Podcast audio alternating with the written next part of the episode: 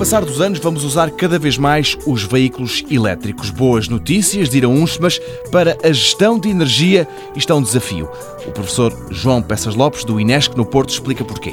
Dos padrões de comportamento dos futuros condutores dos veículos elétricos, nós sabemos que a massificação deste conceito levará a que, muito provavelmente, depois de fazerem a sua última viagem do dia, todos vão querer ligar-se à tomada e, portanto, começar a carregar o, a bateria do seu veículo elétrico. Ora, isto não é comportável. Porquê? É o início da noite, é o período em que há maior consumo de eletricidade e isto, portanto, é um acréscimo de consumo significativo que o sistema não tolera e, portanto, não, não é viável. Portanto, o carregamento selvagem, digamos assim, temos que encontrar soluções para um chamado carregamento inteligente ou controlado. No laboratório de microredes, o professor lidera um projeto que procura encontrar uma solução para este puzzle. É a maneira de fazer o carregamento controlado das baterias dos veículos elétricos em função da disponibilidade das infraestruturas do sistema e em função da disponibilidade dos recursos energéticos, porque nós queremos fazer a mudança para a mobilidade elétrica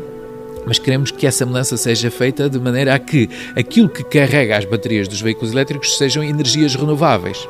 Daí que é preciso termos uma informação sobre a disponibilidade do recurso, é preciso uh, sermos capazes de comunicar as ordens de início de carregamento, a forma como o carregamento tem lugar, se é mais lento, se é mais rápido, e tudo isso à custa de uma infraestrutura de comunicações. Neste laboratório do Inesc e à volta de um carro elétrico, há engenheiros a trabalhar em sensores e em formas fiáveis de carregar as baterias dos automóveis, mas também em software inteligente que prevê quando é que o carregamento se deve fazer e, por exemplo, qual a central ou barragem que pode fornecer a energia.